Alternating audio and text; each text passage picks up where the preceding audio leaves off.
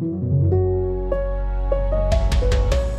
Warum liefert Deutschland keine schweren Waffen an die Ukraine, keine Panzer wie gefordert? Die Kritik hier im Land und auch international wird immer lauter. Zu wenig Härte bei den Sanktionen, ein anderes Thema, das wir heute außen vor lassen. Wir konzentrieren uns auf die Frage, wer gibt eigentlich wie viel und wie steht Deutschland im Vergleich da? Darüber sprechen wir heute im FAZ-Podcast für Deutschland. Mein Dank geht an die Kollegen Silvia Klaus, Katharina Schneider und Kevin Gremmel Kreml für die internationale Recherche. Stellen Sie sich also auf eine halbe Stunde Faktencheck, Ausgangslage und Diskussion über die deutsche Rolle ein. Zu Wort kommen heute so viele, dass es sich kaum lohnt, das vorher im Einzelnen anzukündigen. Also lassen Sie uns einfach loslegen. Es ist Mittwoch, der 20. April. Ich bin Andreas Krobock. Schön, dass Sie dabei sind. Ich habe den Eindruck, dass der Kanzler weiter zögerlich ist, nämlich Deutschland ist die größte Wirtschaftsmacht innerhalb der Europäischen Union. Und wir müssen deshalb sowohl bei Waffenlieferungen als auch bei den Sanktionen deutlich mehr tun, als wir tun. Er positioniert sich. Er würde, wenn er hier säße, sagen, das will ich auch. Ich will die Demokratie erhalten, Freiheit und Menschenrechte. Ja, Aber die, um die muss man kämpfen. Die bekommt man nicht geschenkt. Es gibt äh, schwere Zweifel an Deutschland, an Deutschlands Zuverlässigkeit. Nicht nur in der Ukraine, auch in Polen, in den baltischen Ländern. Viele stellen die Frage, kann man sich auf Deutschland noch verlassen? Die Kritik, vor allem an Bundeskanzler Olaf Scholz, ist in diesen Tagen kaum überhörbar. Nicht nur wie zu erwarten aus der Opposition, wie gerade eben gehört vom Unionsfraktionsvize Johann Wadefuhl, sondern auch aus der eigenen Ampelkoalition, wie Anton Hofreiter, Grüne oder Marie-Agnes Strack-Zimmermann, FDP. Deutschland debattiert und streitet. Reicht das, was wir tun? Liefern wir genug und auch die richtigen Waffen? Gestern Abend hat der Kanzler nach einer Videoschalte mit NATO und EU erklärt, wie die nächsten militärischen Hilfen aus Deutschland aussehen. Und ganz unabhängig davon, wie viel oder wenig das ist, versuchen wir ja heute hier genau aufzudröseln. Der Ukraine jedenfalls scheint es nicht zu reichen. Der ewige Finger in der deutschen Russland-Wunde, der ukrainische Botschafter Andriy Melnik hätte gerne mehr. Äh, wir glauben, dass ähm, äh, auch dass die Bundeswehr äh, nach wie vor äh, fähig wäre, äh, uns ähm, äh, die Waffen zu liefern, die wir gerade benötigen. Nur ein Beispiel Marder, Schützenpanzer. die Bundeswehr hatte nach unseren Angaben über 400 ähm, an der Zahl und nur ein geringer Teil davon ist eingebunden. Wir hoffen nach wie vor, dass, dass diese Waffen so schnell wie möglich an die Ukraine geschickt werden können. André Melnik will Marder. Warum wir das nicht tun oder wollen, klären wir noch. Aber zuerst schauen wir doch mal genau, wie groß der deutsche militärische Beitrag ist, auch im Vergleich zu anderen Staaten wie Amerika, Frankreich, England. Dafür sollten wir jetzt mit unserem Verteidigungsexperten Peter Carstens in Berlin verbunden sein. Hallo, Herr Carstens. Guten Morgen, hallo. Was hat Olaf Scholz gestern Abend angekündigt? Können wir mal kurz sammeln, was liefert und bezahlt Deutschland in den nächsten Tagen und Wochen als nächstes? Da müsste ich jetzt einfach schweigen. Weil Olaf Scholz hat eigentlich gar nichts angekündigt, was konkret fassbar wäre. Das ist ja das Problem an der, an der Außendarstellung des Kanzleramtes und letztlich an der, an der Positionierung unseres Landes äh, in dieser Frage. Es hm. ist nicht konkret herauszubekommen, was wir geliefert haben, was wir zu liefern beabsichtigen und ähm, wie Material äh, an die Ukraine gelangen soll. Das Schlimmste dabei ist ja, dass die Ukraine selbst offenbar überhaupt keine Kenntnisse darüber hat, wie denn ähm, die umfangreichen Solidaritätsbekundungen materieller Natur an sie gelangen sollen. Mhm. Also ich habe jetzt zum Beispiel eine Sache, können wir vielleicht kurz mal drüber sprechen. Ähm, die Ukraine, die soll sich, das hat Scholz gesagt, aus einer Art Katalog deutscher Rüstungsunternehmen, vor allem wohl auch namentlich Rheinmetall, aussuchen, welche Waffen sie da möchte. Nee, das ist nicht korrekt. Das, also das ist eine Liste, die wird seit ähm, ungefähr äh, drei Monaten äh, in, aus unterschiedlichen Kanälen gespeist. Da mhm. fließt einerseits ein, was die Ukraine gerne hätte. Also das ist sozusagen ein Wunschkatalog, der so in etwa vom Flugzeugträger ähm, bis zum äh, Verbandszeug alles enthält, was es ähm, in der Welt an Rüstungsgütern gibt. Mhm. Dann gibt es auf deutscher Seite einerseits ähm, sozusagen das, was die Selbstdurchforstung äh, in den Bundeswehrbeständen ergeben hat. Das waren Listen und äh, dann gibt es Listen, die auf einer äh, Konferenz gemeinsam mit der wehrtechnischen Industrie zusammengetragen mhm. worden sind. Da hat sozusagen ähm, die Regierungsseite bei der wehrtechnischen Industrie gefragt, was könntet ihr in welchen Zeitabständen liefern. Okay, aber da geht es dann auch vor allem wahrscheinlich um schnell verfügbare Waffen und nicht, wir bestellen jetzt, wir geben jetzt was in Auftrag und das ist dann in anderthalb Jahren fertig, sondern das sind schon äh, Dinge, die im Bestand liegen oder schnell hergestellt werden könnten. Sonst macht es ja keinen Sinn. Das verändert sich sehr stark. Am Anfang hat man ähm, ja deswegen auch restriktiv geliefert. Einige haben das ja auch dem Botschafter ähm, also deutlich, überdeutlich gesagt. Man nahm an, dass die Ukraine innerhalb weniger Tage ähm, würde kapitulieren müssen und ja. dass dann leider Gottes Lieferungen sowieso, äh, also die Sache nur verschlimmern würden. Dann stellte sich heraus, dass die Ukraine durchaus sehr wehrhaft ist und hoch motiviert ist, äh, den Gegner äh, abzuweisen. Äh, dann hat sich die Haltung der Bundesregierung geändert. So, das ist ähm, die erste große Veränderung. Jetzt will die Ukraine, weil die Kriegsführung sich auch verändert, ähm, immer größere Waffen haben. Ja. Ähm, und da ist die Bundesregierung nach wie vor äh, extrem zögerlich. Hm. Welche, Sie haben gerade gesagt, es ist ganz schwer überhaupt genau zu sagen, aber vielleicht versuchen wir es einfach mal. Wie viele und welche Waffen wissen wir denn sicher, dass wir sie geliefert haben? Also das ist, ist, so, dass die Bundesregierung ganz am Anfang mitgeteilt hat, welche Waffen sie liefern möchte und dann auch mitgeteilt hat, welche Waffen sie geliefert hat. Mhm. Das betraf zum Beispiel ähm, eine Anzahl von etwa 2000 ähm, Strehler-Raketen. Das betraf etwa äh, Panzerabwehrwaffen vom Typ Stinger. Äh, das ähm, betraf dann auch noch Helme sehr früh, also die berühmten 5000, äh, die dann aufgestockt wurden auf ungefähr 23.000. Das sind aber so ungefähr jetzt auch die einzigen konkreten Zahlen, weil die Bundesregierung sich dann entschlossen hat, zu behaupten, die Ukraine würde von ihr verlangen, die Lieferungen sollten geheim bleiben. Hm. Da hat Deutschland auch eine Sonderstellung. Anderen äh, Ländern ist es offenbar nicht auferlegt, ihre Lieferungen geheim zu halten. Es ist unklar, äh, was nun stimmt oder was nicht stimmt. Tatsache ist, dass die Abgeordneten des Deutschen Bundestages in der Geheimschutzstelle des Parlaments einsehen können, Listen dessen, was tatsächlich geliefert worden mhm. ist. Mhm. Oppositionsabgeordnete sagen, dass diese Listen sich in den letzten Wochen, der Krieg dauert ja jetzt seit ungefähr zwei Monaten, zwei Monate, ja. dass sich diese Listen in den letzten Wochen überhaupt nicht oder nicht substanziell verändert hätten. Aha. Aha. Das müssen wir erstmal so zur Kenntnis nehmen. Mhm. Und, und neben den Waffen Geld fließt ja auch. Ähm, kann man da sagen, wie viel wir da in etwa schon investiert haben? Ich meine, wenn die EU jetzt ein Haushaltspaket für die Ukraine im Wert von anderthalb Milliarden Euro verabschiedet, dann können wir ja auch sicher sein, als großes Geberland, dass wir da mit rund einem Viertel auch immer am Start sind. Ja, bei diesen Geldern sind wir natürlich dabei, das ist klar.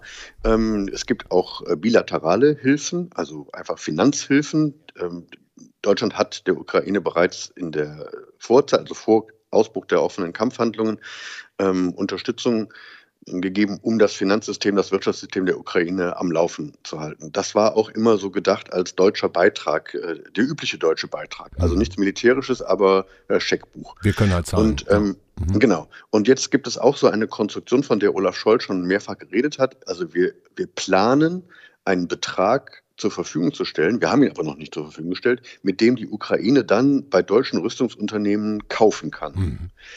Der Sinn dieser äh, Umwegskonstruktion erschließt sich ebenso wenig ähm, wie bisher die Frage, ab wann denn das Geld abrufbar ist. Das ist alles sehr also verschwiemelt und verschwurbelt. Warum ist das denn so verschwurbelt alles, Herr Carstens? Darüber gibt es verschiedene Theorien. Also einerseits ist es so, dass die Bundeswehr praktisch täglich äh, neue Offenbarungseide leisten muss gegenüber den ukrainischen Forderungen, weil sie einfach objektiv nicht das hat, wovon die Ukraine denkt oder das behauptet, hm. die Bundeswehr hätte es. Also die, die Zahlen, die der Melnik ähm, beispielsweise zum Besten gibt, sind also grandiose Übertreibungen im Vergleich zu dem, was die Bundeswehr tatsächlich zur Verfügung hat. Man mag es nicht glauben, und Herr Melnik glaubt es ja offenbar nicht, aber die Bundeswehr ist eben, wie der Heeresinspekteur am Tag des Kriegsausbruchs treffend und zutreffend gesagt hat, blank. Das heißt, sie hat selber nichts. Das mhm. Zweite ist ähm, die ideologische Frage. Also Scholz hat offenbar in den eigenen Reihen, besonders in den Reihen der FDP, äh, SPD, äh, riesige Schwierigkeiten, sowohl die Besserausstattung der Bundeswehr als auch die materielle Unterstützung der Ukraine äh, durchzubekommen, zu hm. rechtfertigen. Und deswegen muss er da auf der Bremse stehen, weil ihm sozusagen die eigene Fraktion ja. ähm, äh, im Stich zu lassen droht. Ja. Reden wir gleich nochmal ganz genau weiter drüber. Ähm, jetzt mal ein kurzer Einschnitt, wo wir mal schauen, wie viel die internationale Staatengemeinschaft bisher der Ukraine zur Verfügung gestellt hat und wie groß, wenn das überhaupt messbar ist, der deutsche Anteil daran ist. Ihnen erstmal äh, schönen Dank. Bis gleich, Peter Kastens. Bis gleich. Auf der Suche nach belastbaren Zahlen über internationale Waffenlieferungen und finanzielle Unterstützung der Ukraine stößt man auf unterschiedliche Quellen und Analysen. Das IFW, Institut für Weltwirtschaft in Kiel, hat eine Tabelle, den sogenannten Ukraine Support Tracker. Da steht die USA, stehen die USA, heißt es richtig, mit einer Gesamtsumme von fast 8 Milliarden Euro mit Abstand an der Spitze. Das Paket beinhaltet 800 Flugabwehrsysteme, 9000 panzerbrechende Systeme, 7000 leichte Waffen, Maschinengewehre, Schrotflinten, Granatwerfer, um die Ukrainer zu bewaffnen. Neben der Munition für die leichten Waffen, Munition für Artillerie und Mörser, insgesamt 20 Millionen Schuss Munition. Und Drohnen, was unser Engagement bekräftigen soll, auch unsere neueste Technik an die Ukraine zu liefern. US-Präsident Joe Biden. Nach absoluten IFW-Zahlen rangiert Deutschland weltweit auf Platz 4 mit humanitärer und militärischer Hilfe im Wert von etwa einer halben Milliarde Euro. Nicht berücksichtigt sind da die großen Anteile Deutschlands am EU-Hilfspaket, das ja inzwischen auf 1,5 Milliarden Euro angewachsen ist. For the first time ever. Zum ersten Mal wird die Europäische Union den Kauf und die Lieferung von Waffen und anderem Militärequipment für ein Land finanzieren, das sich im Krieg befindet. Das ist ein Wendepunkt. Ursula von der Leyen, EU-Kommissionspräsidentin. Beachtlich ist dennoch, dass die USA alleine deutlich mehr geben als die gesamte EU zusammen. Allerdings, natürlich sind nicht nur absolute Zahlen aussagekräftig. Wie sehr sich ein einzelnes Land engagiert, kann man auch daran ablesen, wie viel Prozent des jeweiligen Bruttoinlandsprodukts die finanzielle Unterstützung entspricht. In dieser Tabelle stehen Estland, Polen, Litauen und die Slowakei an der Spitze. Allesamt Länder also, die sich auch selbst bedroht fühlen oder fühlen könnten. Deutschland belegt in dieser Tabelle gerade mal Rang 12, auch hinter Großbritannien. Wir werden euch die Unterstützung liefern, die ihr braucht. Die wirtschaftliche, aber natürlich auch die Unterstützung durch militärische Hilfen. Und ich bin stolz sagen zu können, dass das Vereinigte Königreich hierbei eine führende Position einnimmt. Boris Johnson, proud to say that UK helped to lead the way. Schön vollmundig. Bei Olaf Scholz klingt das nüchterner. Unser Politikredakteur und Sicherheitsexperte Lorenz Hemiker zieht für uns den Gesamtvergleich. Deutschland steht bei den Waffenlieferungen inmitten einer breiten Phalanx von Staaten. Allein die NATO, aus der NATO haben alle 30 Staaten Hilfe geleistet für die Ukraine, von Geld bis zu Panzerabwehrwaffen. Und letztlich ist es ja immer ein Wechselspiel zwischen den politischen Möglichkeiten und den militärischen. Generell ist es so, dass außerhalb der Vereinigten Staaten gerade in Europa die meisten Streitkräfte in den vergangenen Jahrzehnten zusammengespart wurden. Da spricht man ja bis heute von der sogenannten Friedensdividende nach dem Ende des Kalten Krieges. Und insofern sind die Bestände überall relativ klein. So richtig schwere Waffen, modernes Kriegsgerät, ausgeklügelte Waffensysteme hat die Ukraine noch von keinem Land bekommen. Zumindest nicht, dass wir es wüssten. Hätten sie natürlich verständlicherweise sehr gerne. Wenn wir Zugang zu allen Waffen hätten, die wir brauchen, die unsere Partner haben und die mit den Waffen der Russischen Föderation vergleichbar sind, hätten wir diesen Krieg bereits beendet. Wir hätten den Frieden wiederhergestellt und unser Territorium von den Besatzern befreit. Volodymyr Zelensky, der ukrainische Präsident, er übt durchgehend Druck aus, fordert mehr, Wer will es ihm auch verübeln? Schwere Waffen will er von jedem, der sie hat. Lorenz Hemiker sieht aber auch international noch keine abgeschlossenen Deals. Na, so ganz genau wissen wir das nicht, ob schon wirklich Kampfpanzer zum Beispiel T-72 in der Ukraine angekommen sind. Im Gegensatz zur ersten Phase der Waffenlieferungen, wo sich ja viele Staaten einen regelrechten Überbietungswettbewerb geleistet haben, wer jetzt nun wieder mehr Panzerfäuste in Richtung Kiew geliefert hat, sind die meisten jetzt bei den schweren Waffensystemen zurückhaltend. Es gibt eine ganze Reihe von Ankündigungen, allen voran von den USA die Artilleriesysteme liefern wollen, auch sogenannte Kamikaze-Drohnen, die sich also auf Konvois stürzen können, aber dann auch mit kaputt gehen. Und äh, hinter den Amerikanern gibt es auch eine Reihe weiterer Staaten, die sich beteiligen wollen. Kanada zum Beispiel, die Niederlande und Großbritannien, alle mit Artilleriesystemen. Und von osteuropäischer Seite ist es vor allen Dingen Tschechien und es sind die Polen, die äh, schwerpunktmäßig schwere Waffensysteme aus den Beständen der Sowjetzeit ebenfalls in Aussicht gestellt haben. Da sind es Kampfpanzer, Flugabwehrraketensysteme und ebenfalls Artilleriesysteme. Wenn man also den internationalen Vergleich hernimmt und in Milliarden Euro oder Dollar rechnet, in absoluten Zahlen, dann rangiert Deutschland weltweit auf Platz 4. Die USA sind mit 7 Milliarden Euro umgerechnet, der größte Unterstützer der Ukraine vor Deutschland, außerdem noch Polen und Großbritannien. Ich hoffe, wir sind jetzt wieder mit unserem Berliner Büro verbunden, mit unserem Rüstungsexperten Peter Carstens. Sind Sie da? Ja, ich bin da. Hallo. Sehr, sehr gut. Herr Carstens, im Vorgespräch, da haben Sie schon, haben Sie mich schon davor gewarnt, diese absoluten Zahlen, die ich gerade vorgetragen habe, diese Milliardenhilfen überhaupt miteinander zu vergleichen jeder Staat hat eine eigene Berechnungsgrundlage dafür. Und ähm, manche Länder äh, setzen das so an, dass sie den Wiederbeschaffungswert dessen, was sie an die Ukraine jetzt liefern, ähm, ansetzen. Also man, man gibt einen, sagen wir mal, eine Flugabwehrwaffe mhm. und dann äh, setzt man an, was müsste man bezahlen, wenn man die neu wieder kaufen würde. Und das ist dann sozusagen der Wert der Lieferung. Mhm. Dann gibt es äh, die deutsche Berechnung, die läuft so, dass man äh, Dinge, die man abgibt, also immer, die Bundeswehr gibt immer mal äh, Material ab an andere Länder, das sie selber ähm, nicht mehr gebrauchen kann oder gebrauchen möchte. Und dann äh, wird das sozusagen beim Bundesfinanzministerium äh, zum Zeitwert gemessen.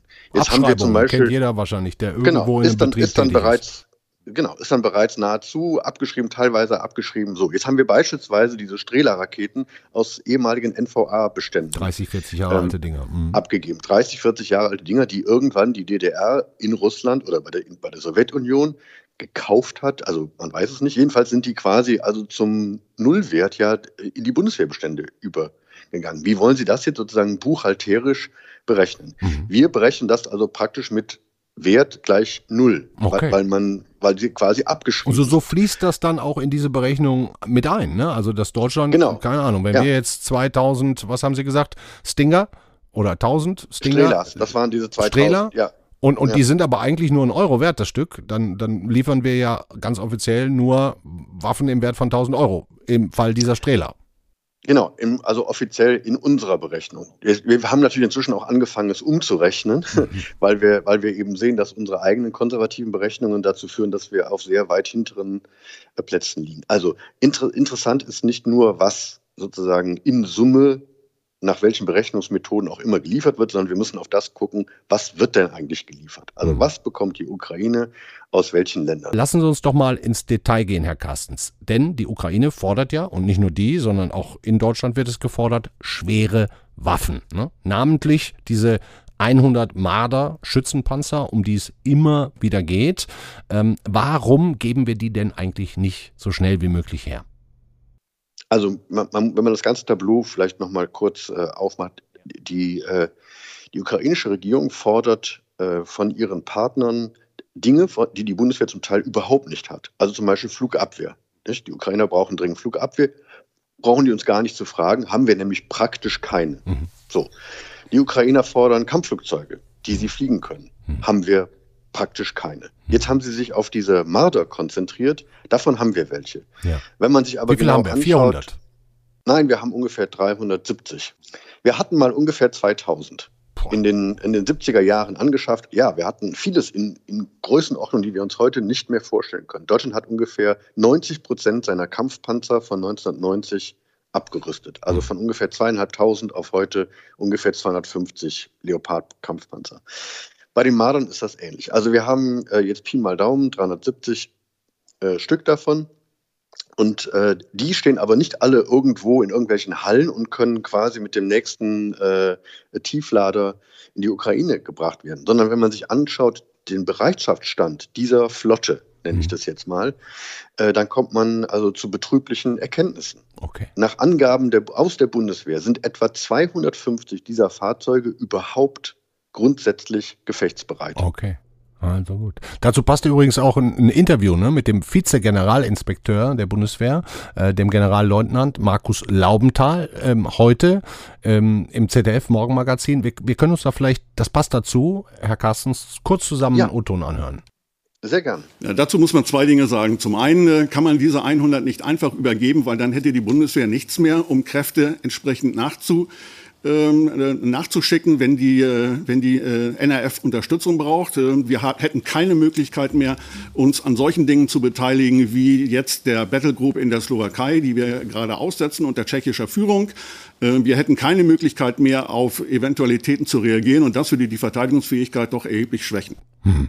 Herr Carstens, wenn Sie jetzt sagen, das sind intakt 250 Panzer, hört sich so an, als bräuchten wir die dann doch alle selber.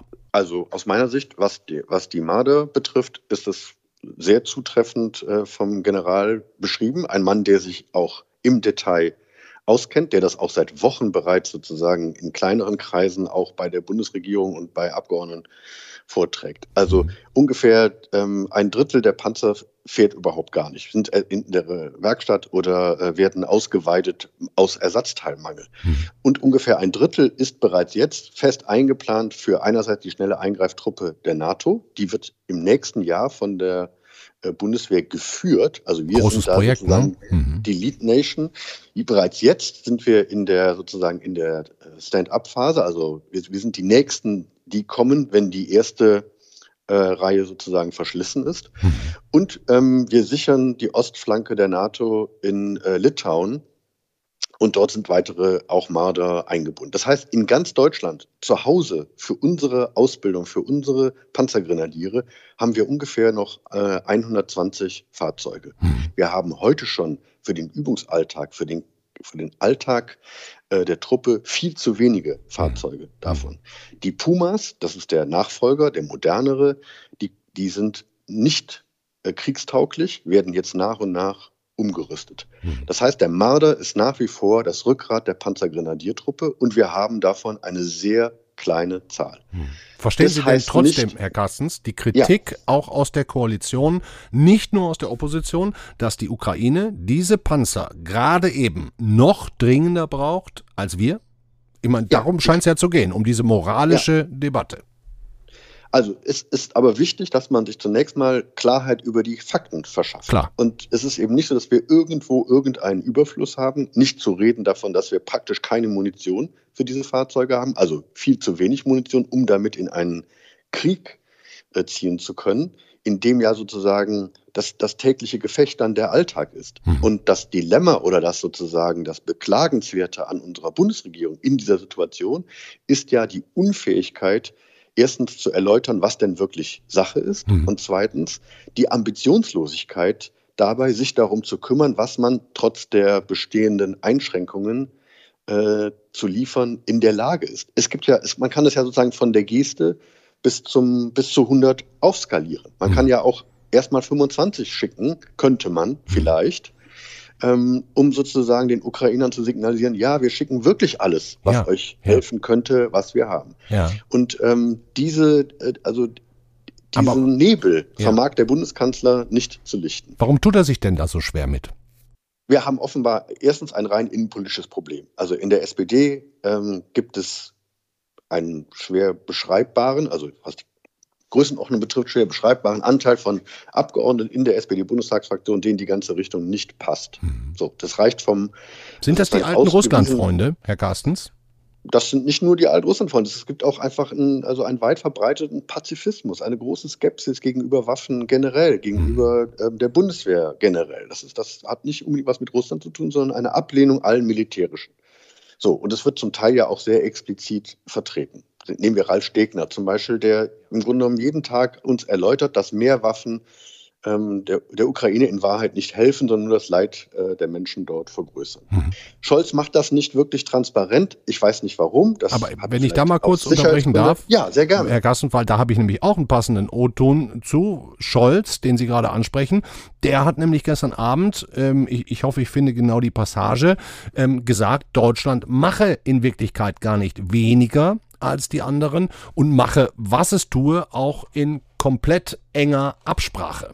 Schauen Sie sich doch mal um, was andere so tun, die mit uns eng verbündet sind, zum Beispiel unsere Freunde in den G7, die USA, Kanada, Großbritannien, Frankreich, Italien und was die liefern.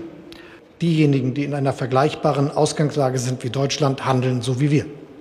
Scholz hat einerseits recht und trotzdem befindet er sich insgesamt im Unrecht. Das liegt daran, dass Deutschland, ähm, als der Krieg heraufzog und praktisch äh, also zahlreiche Länder, äh, die Brandgefährlichkeit der Situation erkennend damit begonnen hatten, der Ukraine äh, wirkungsvolle Waffen zu liefern, die davon bin ich überzeugt, das Überleben der ukrainischen Armee bis heute auch gesichert haben. Ja. In dieser Phase hat Deutschland immer die Auffassung vertreten, wir geben nichts. Wir haben nichts, wir geben nichts, wir wollen nicht, wir, wollen den Frieden bewahren. Wir reisen nach Moskau und reden mit Putin am langen Tisch und hm. versuchen alles und so weiter. Dann kam diese unsägliche Ankündigung, äh, unsere Solidarität mit der Ukraine bestünde in 5000 Helmen. Das ist in der Ukraine also mit Bitternis und Hohn aufgenommen und, und im Grunde genommen Europa und weltweit ähm, mit, äh, also eigentlich Verachtung für unsere Haltung so, aus dieser, aus dieser Nummer sind wir eigentlich bis heute nicht mehr rausgekommen. Also ich meine, das passt ja in diese Reihe mit, ja. wir trauen euch eigentlich gar nicht zu, wir liefern deswegen auch sehr langsam,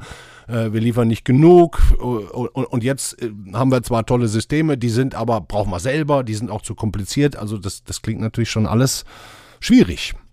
Genau, da sind politische Entscheidungen nötig, um zum Beispiel diese Schwierigkeiten eventuell zu überwinden oder Ausbildungszeiten zu verkürzen und so. Die Bundeswehr ist halt ein, ein, eine äh, eine Streitkraft, die extrem an den Regelbetrieb gebunden ist. Die haben seit seit vielen, vielen Jahrzehnten, jetzt mal abgesehen von einigen Situationen in Afghanistan, nicht mehr groß improvisieren müssen. Alles läuft nach sehr umfangreichen Lehrbüchern, äh, Ausbildungsplänen ab und so. Und da braucht man eben als Panzergrenadier Monate, wenn nicht Jahre, äh, bis man äh, diesen äh, Panzer fahren kann. Hm. Das, das, andere Länder haben einfach eine andere Tradition und Kultur. Wenn Sie beim FBI in Amerika anfangen, sind Sie nach drei Monaten FBI-Agent. In Deutschland brauchen Sie drei Jahre, bevor Sie als Polizist ähm, das erste Mal den Verkehr selbstständig regeln dürfen. Hm. Das sind eben auch kulturelle Unterschiede. Die sich jetzt bemerkbar und machen, ja. Die sich auch in solchen Fragen bemerkbar machen. Das, das ähm, heißt aber nicht, dass äh, jetzt jeder ukrainische ähm, Panzerfahrer auch den Marder nach drei Stunden fahren kann und vor allem auch damit kämpfen kann. Irgendwo in der Mitte wird wahrscheinlich die Wirklichkeit liegen. Aber wie Sie es gesagt haben, man könnte ja mal 10, 15 Dinger da hinschicken, ne? Dann könnten die das ja auch mal probieren. Die Bundesregierung hat jetzt seit äh, fünf, sechs Wochen Zeit dazu gehabt, sich das zu überlegen und kommt irgendwie zu keinem praktikablen Ergebnis. Hm. Also wenn man sich mal so jetzt zurückdenkt, es könnten jetzt also 60 ukrainische ähm, äh, Panzerleute äh, seit vier Wochen auf dem Truppenübungsplatz in Hammelburg ausgebildet werden. Hm. Und dergleichen. Also das sozusagen, es kommt halt zu keinen Entscheidungen. Man schiebt alles immer so vor sich Weil es kompliziert alles, ist, ne? Es scheint alles sehr kompliziert ja. und dann macht man lieber nichts, als zumindest irgendwas anzutragen. So ist es. Ja. Genau. Jetzt ist es ja innerhalb der Koalition so, dass, dass die FDP schon seit längerer Zeit Druck macht, vor allem in Person von Agnes Strack-Zimmermann, der Vorsitzenden des Verteidigungsausschusses. Und, und, auch bei den Grünen gibt es ja Einzelne, wie jetzt zum Beispiel Anton Hofreiter, ähm, die sich für direkte Waffenlieferungen aussprechen. Den Hofreiter können wir uns auch nochmal eben kurz zusammen anhören. Es ist ein weiterer Schritt in die richtige Richtung, nämlich wenn Olaf Scholz sagt, dass wir Partnerländer unterstützen, die wiederum direkt Waffen an die Ukraine liefern, wie zum Beispiel äh, Polen, die Slowakei oder auch andere Länder, dann ist es schon mal was. Aber angesichts des heftigen Abnutzungskrieges müssten wir natürlich auch direkt liefern. Müssten wir also auch direkt liefern. Aus der eigenen Koalition. Herr Carstens, die SPD scheint das Problem zu sein, bei allem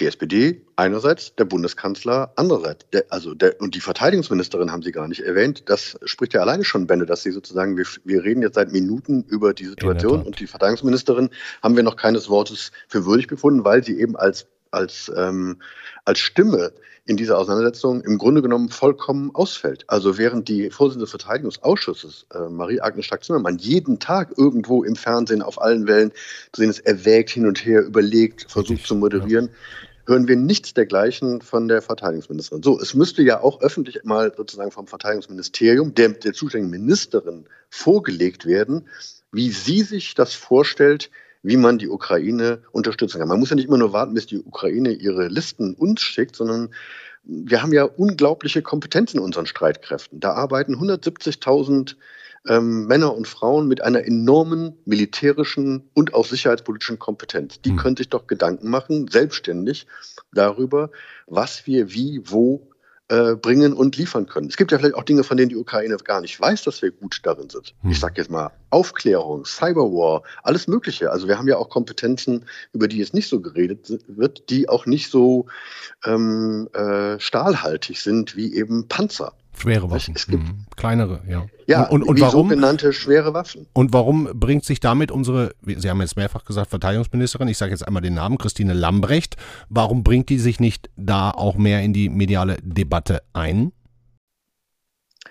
Das, darüber kann man nur spekulieren. Ich habe den Eindruck, sie ist dazu äh, fachlich und politisch nicht in der Lage. Hm. Also sie hat, sie hat politisch kein Gewicht und fachlich äh, keine Ahnung, hm. um es Harte also auf, den, ne? auf den Begriff zu bringen.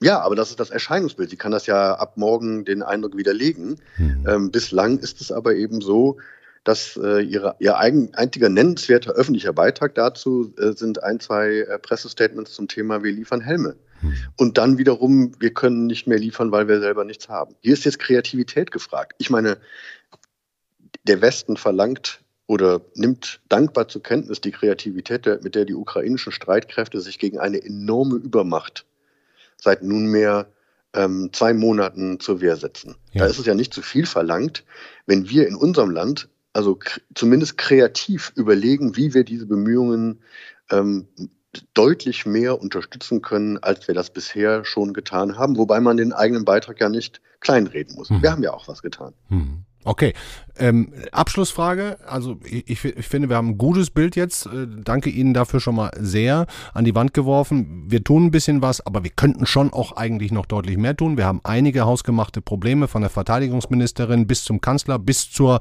Partei in Deutschland. Nun, äh, aber vielleicht nochmal als Abschlussfrage ganz konkret. Ähm, mit allen Diskussionen, den Drohungen der Union, einen Antrag im Bundestag einzubringen, den Forderungen aus der eigenen Koalition, aus der Ampel, ähm, doch schwerere Waffen, doch direkte Lieferungen zu machen. Womit rechnen Sie, Herr Carstens, in den nächsten Wochen und Monaten? Ich bin überzeugt davon, dass ein Umdenken stattfindet, dass, dass, ähm, dass wenn der Krieg länger dauert, und davon gehe ich aus, ähm, wir auch äh, vermehrte Waffenlieferungen und auch schwereres Gerät äh, in der Ukraine sehen werden, das aus Deutschland kommt. Also ob das von der Bundeswehr kommt, das würde ich bezweifeln, aber ähm, schwereres Gerät, das aus Deutschland kommt oder über Deutschland finanziert wird.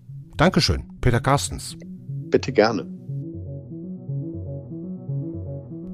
Normalerweise sage ich an dieser Stelle, das war der FAZ-Podcast für Deutschland, aber wir haben noch ein bisschen was aufgehoben. Meine Kolleginnen haben mich zu Recht darauf hingewiesen, dass wir vielleicht noch mal ganz kurz zum Ende die Frage erörtern sollten, wie die Ampelkoalition, die ja mit verschiedenen Zungen gerade spricht, möglicherweise unter dieser schwere Waffendebatte mittelfristig leiden könnte. Das haben wir unseren Berliner Büroleiter Eckhard Lose gefragt. Von einer existenziellen Bedrohung, die zu einem Bruch führen könnte, ist die Ampelkoalition sicherlich noch weit entfernt. Dennoch, die Debatte darüber, ob man der Ukraine schwere Waffen zur Verteidigung gegen den russischen Aggressor aus deutschen Beständen oder aber aus der deutschen Waffenindustrie schicken sollte, ist mehr als nur ein kleiner Disput. Also das eingangs zu seinem Beginn so hochgelobte Bündnis aus Rot, Grün plus Gelb hat inzwischen vor allen Dingen beim Thema Ukraine erheblichen Diskussionsbedarf, aber auch das Scheitern der Impfpflicht ist ein Graben quer durch die Ampelkoalition bis hin zu Kleinigkeiten, etwa dem von allen von den Grünen, aber auch Teilen der SPD gewollte Tempolimit, das die FDP so hart ablehnt, dass der Kanzler offenbar sich nicht traut, es gegen sie durchzusetzen, zeigt sich, dass erheblicher Klärungsbedarf in vielen Fragen noch steht und Haarrisse sind zumindest schon deutlich zu erkennen. Eckhard Lose mit seiner Einschätzung. Das war's für heute im FAZ-Podcast für Deutschland. Morgen sind wir um 17 Uhr wieder für Sie da. Meine Kollegin Marie Löwenstein und die schaut dann auf die Stichwahl am Sonntag in Frankreich. Spannendes Thema. Stellen Sie sich vor, Sie gucken auf die Europakarte. Links neben Deutschland Frankreich, möglicherweise mit Le Pen rechts gerückt. England oben drüber, längst ausgetreten. Und rechts von uns die Russen mit Putin. Schönes Europa. Na gut, machen Sie es gut. Schönen Abend. Bis morgen. Ciao.